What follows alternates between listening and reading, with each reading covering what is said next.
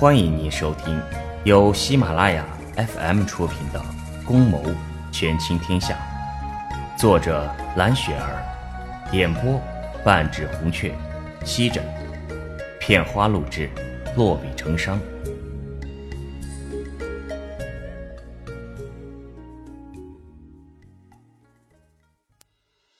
第十五章，琉璃害怕起来，他用胳膊挡着他。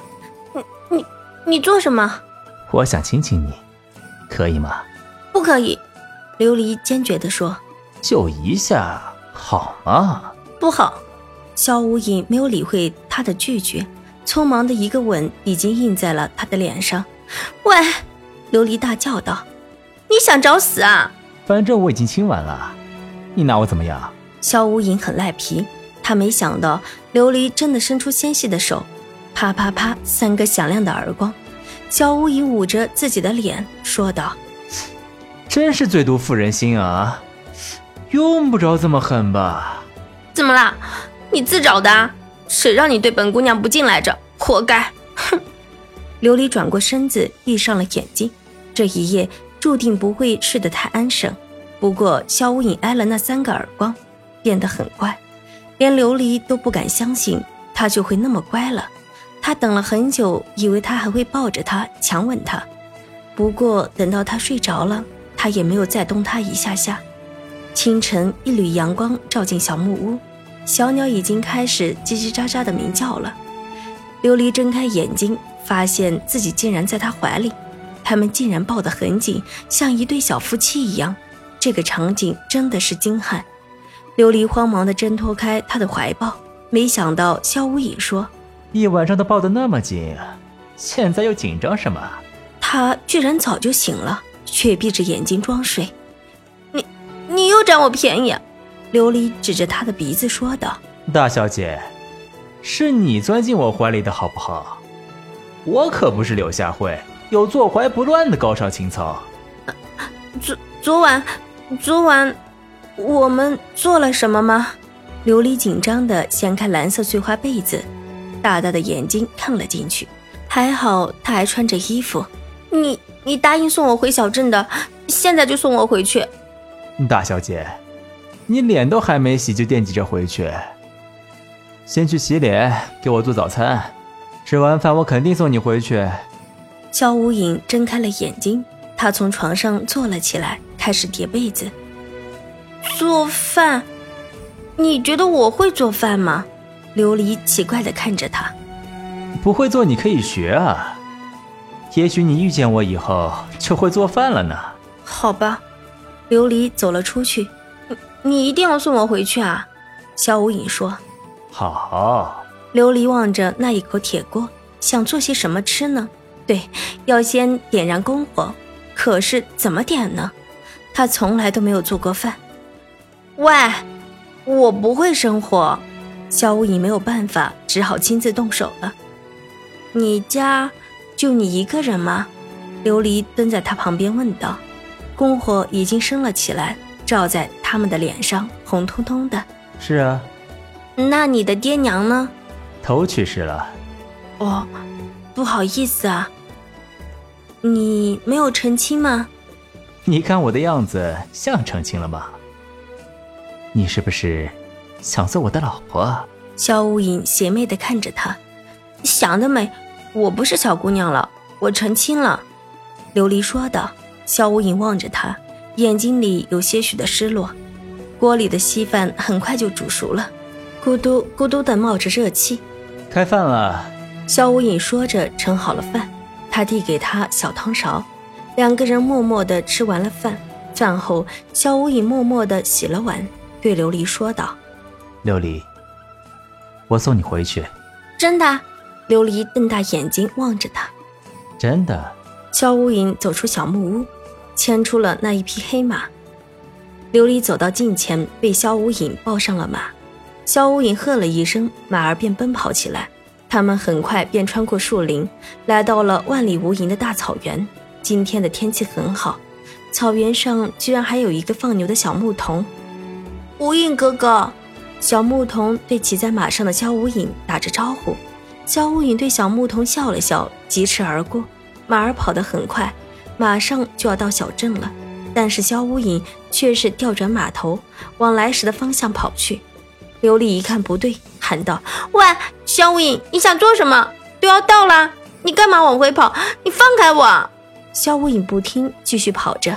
我后悔了，我要你做我萧无影的老婆，永远跟着我。我不答应，我是我相公的。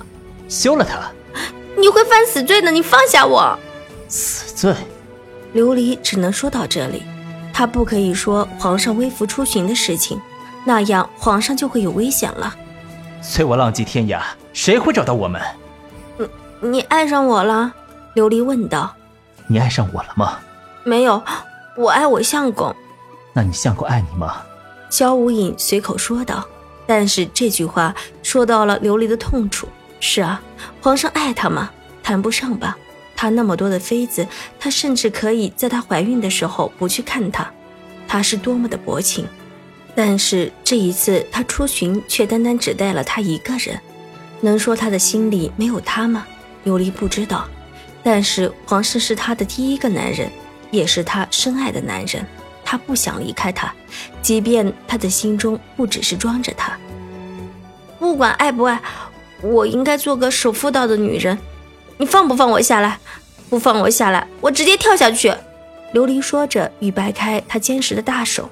萧无影说：“好了，怕了你了。”他调转马头向小镇奔去。不一会儿，他们就可以看见小镇了。萧无影喝住了马儿，将琉璃从马上放了下来，轻轻地说：“琉璃，后会无期。”说完，萧无影喝道：“驾一声，便黯然离去了。琉璃站在那里，望着萧无影的背影，他想，也许真的，真的是后会无期。琉璃一个人走在小镇的大街上，回头望了望他的背影。若她只是个普通的女子，生在平民百姓的家中，嫁给一生只爱她一个人的人，相濡以沫，也许会很幸福。但是她却是帝王的宠妃。她还记得那家好运来的酒楼，走过这条街就是了。酒楼的门很大，很容易就可以找到。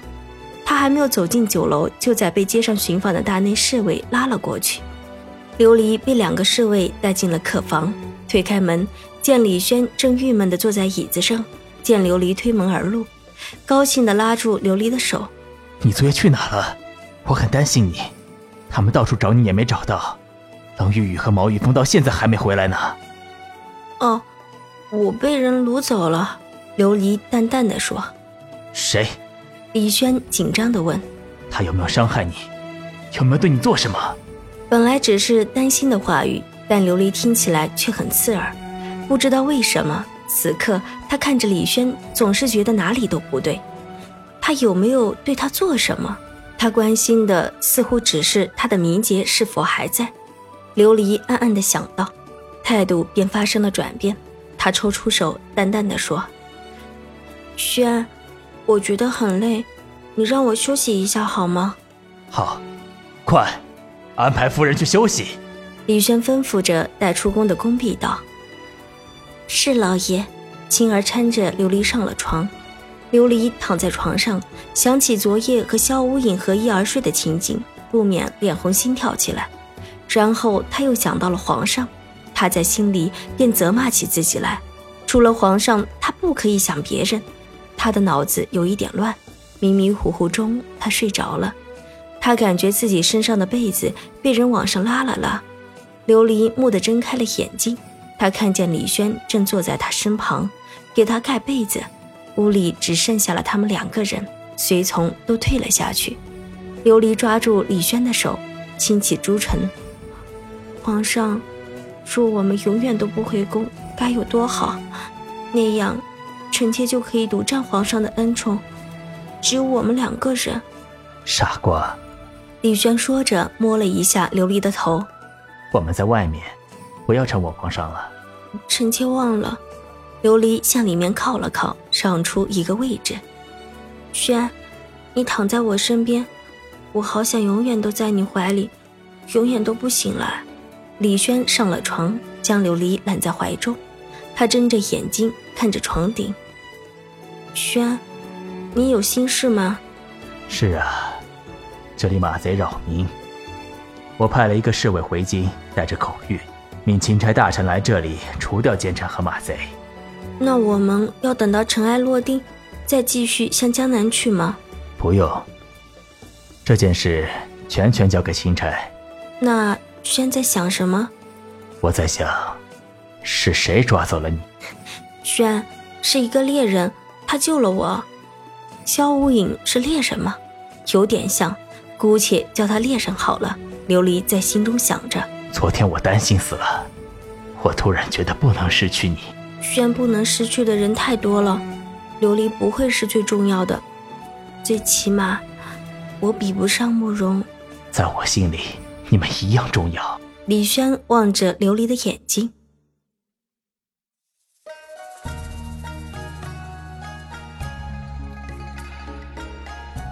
您正在收听的是由喜马拉雅 FM 出品的《宫谋权倾天下》。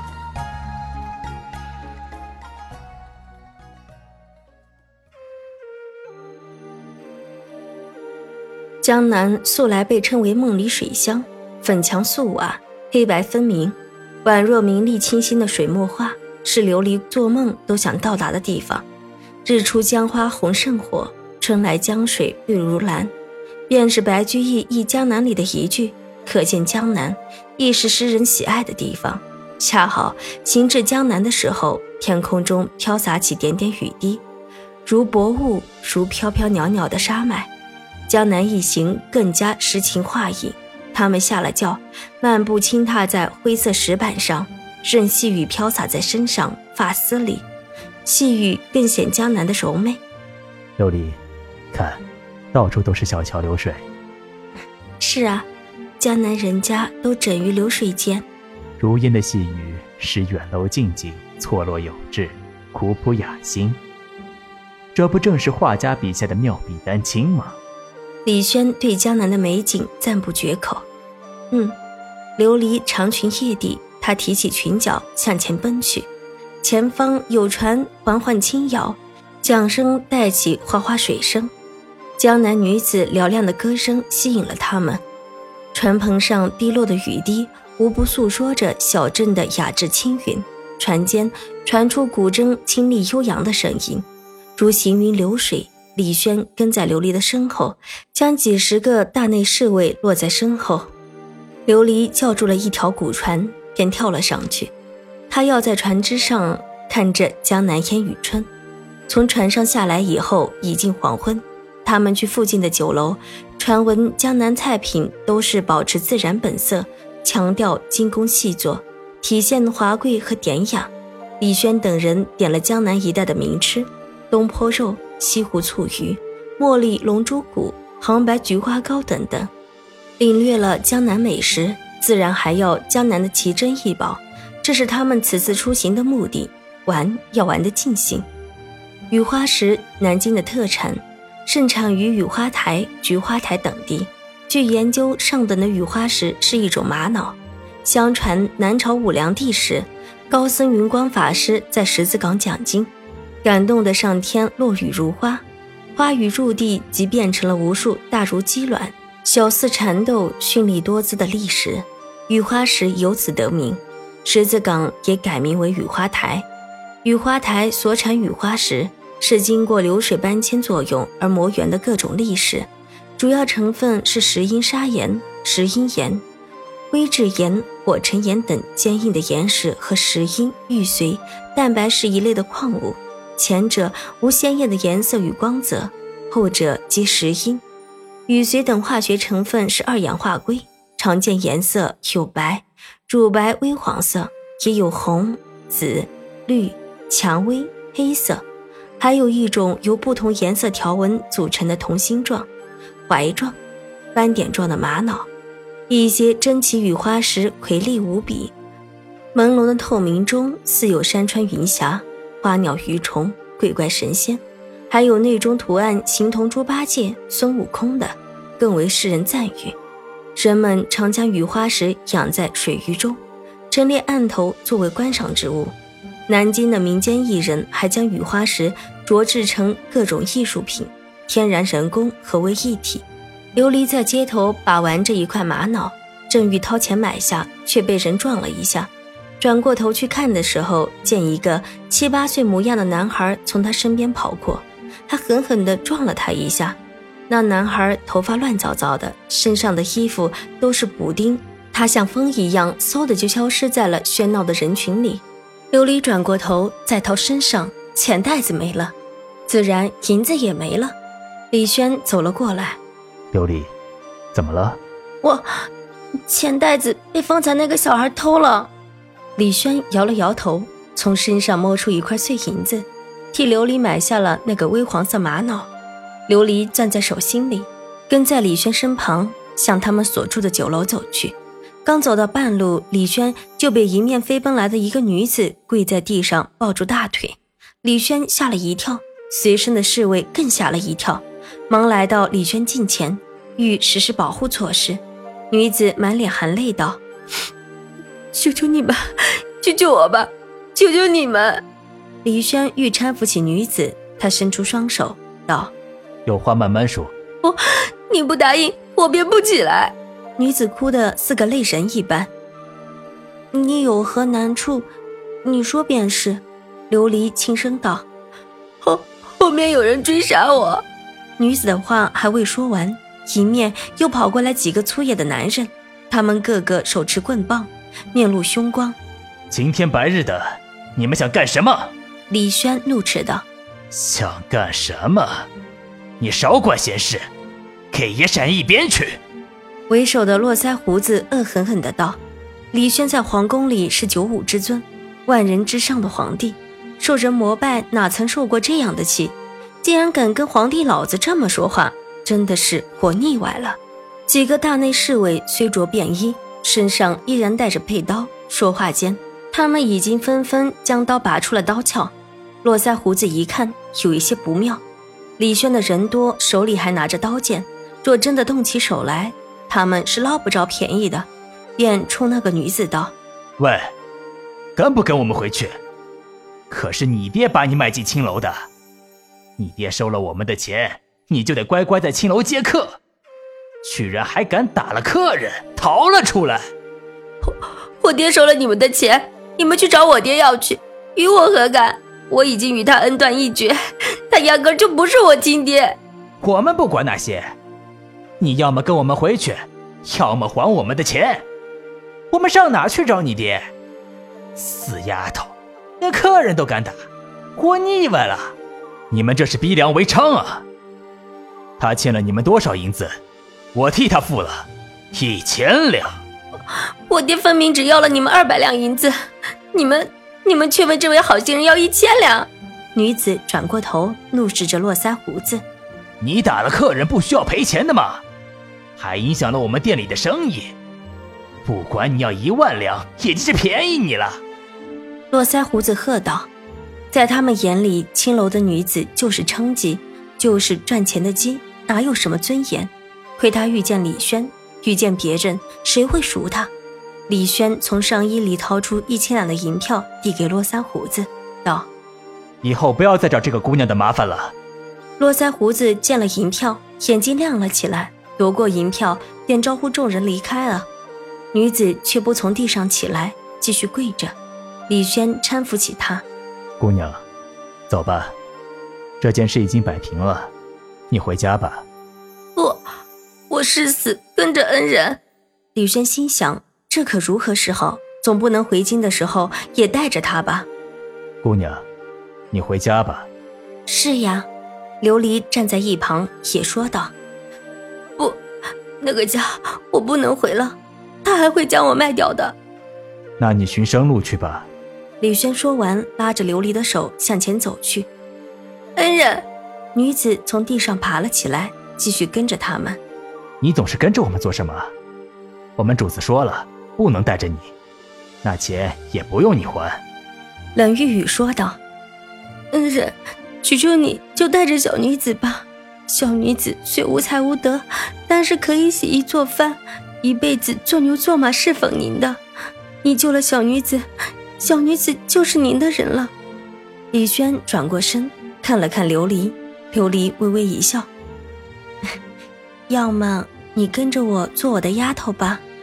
”“好啊。”女子终于露出了笑容。“你叫什么名字？”琉璃问道。女子走到琉璃的身边，抿嘴一笑：“回夫人，奴婢姓安，名柳，夫人叫奴婢柳儿就可以了。”“柳儿，好名字。以后你有什么不懂的，可以问青儿。”琉璃浅笑道：“是夫人。”一干人等又匆匆的向客栈赶去。